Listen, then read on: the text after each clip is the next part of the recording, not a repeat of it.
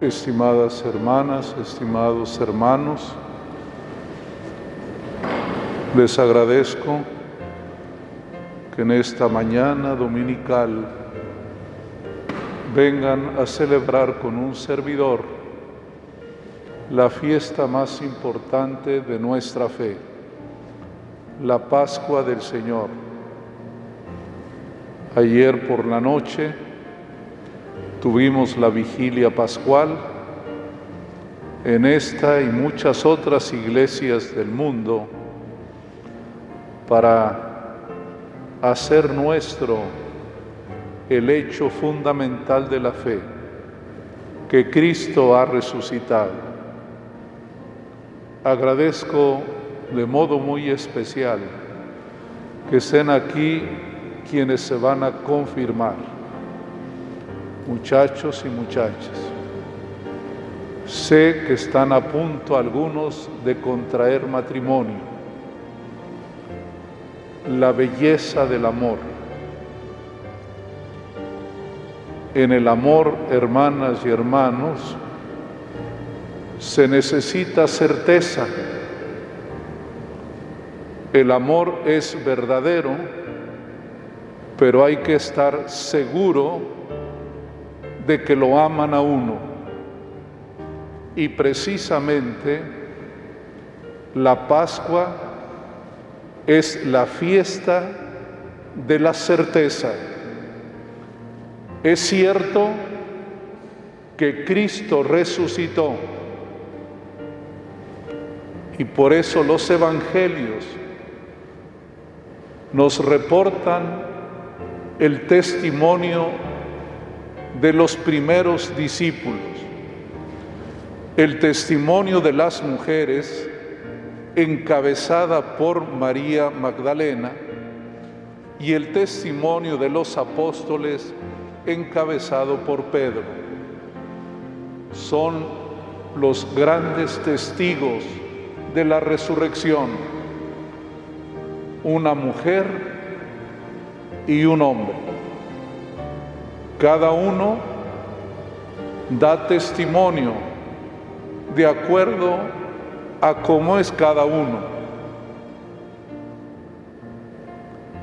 María Magdalena es la mujer sensible que ama, que cuida los detalles, que está al pendiente, que va temprano y lleva perfume para ungir a Jesús. Pedro, por el contrario, tiene un carácter tempestuoso sabe lo que es el éxito, sabe lo que es el fracaso. Como buen pescador, a veces encuentra pescados, a veces no. Sabe que la vida no es uniforme. A veces sí, a veces no. Y él mismo refleja en su carácter esta incertidumbre. Por un lado, él afirma rotundamente que estará siempre con Jesús, pero al mismo tiempo lo traiciona y lo niega. Ellos dos, cada uno según su estilo, según su modo de ser, son testigos de la resurrección. Pero hay algo muy bonito en este relato del Evangelio. Todos tienen prisa. María Magdalena sale corriendo. Pedro y el otro discípulo también salen corriendo. Hermanas y hermanos, quien ama tiene prisa. El que no ama mata el tiempo y deja que las cosas pasen. El que ama siempre tiene prisa. ¿Recuerdan aquel bonito relato cuando la Virgen María visita a su prima Isabel, dice el evangelista, salió deprisa, se fue corriendo. Cuando uno quiere a alguien, se mueve, se mueve, no hay lentitud, porque cuando queremos a alguien, deseamos verlo, deseamos ayudarle, deseamos estar con él. Por eso hay prisa, la prisa del que tiene mucho cariño y mucho amor. Ustedes, las mujeres, las mamás, saben lo que es esta prisa del amor. Tienen prisa de que sus hijos estén bien. Tienen prisa de ayudarlos quieren lo mejor. Por eso a veces tenemos que moverle. Tiene prisa el que busca justicia y le da mucha fastidio que no resuelvan pronto sus asuntos.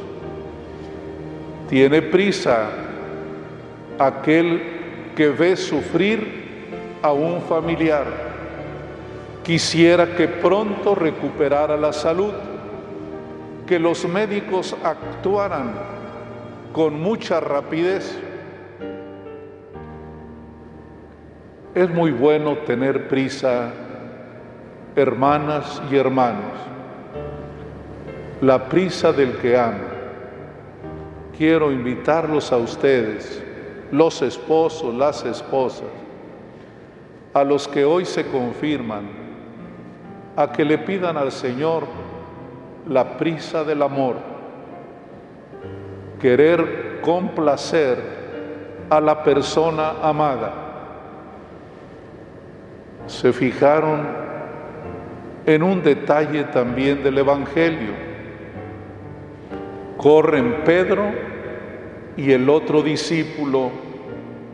Dice el evangelista que corrió más rápido el otro discípulo.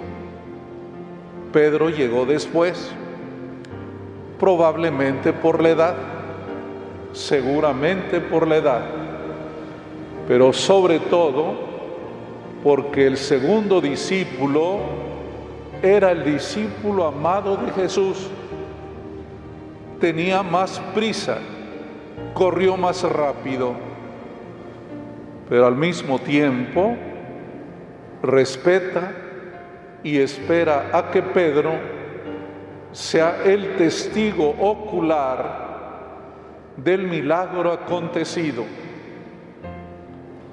porque también en la prisa sabemos darle el lugar a los demás.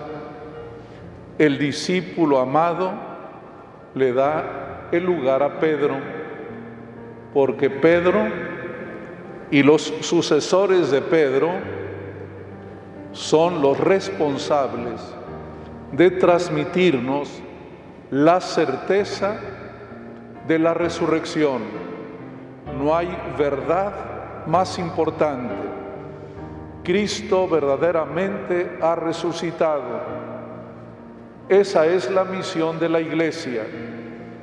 Esa es la tarea del sucesor de Pedro en este momento el Papa Francisco, ser testigos del resucitado, pero también ustedes y yo pedimos al Señor el don de la fe, porque para tener prisa en las cosas de Dios hay que creer, hay que amar y hay que esperar. Que Dios nos conceda a todos tener la prisa del amor.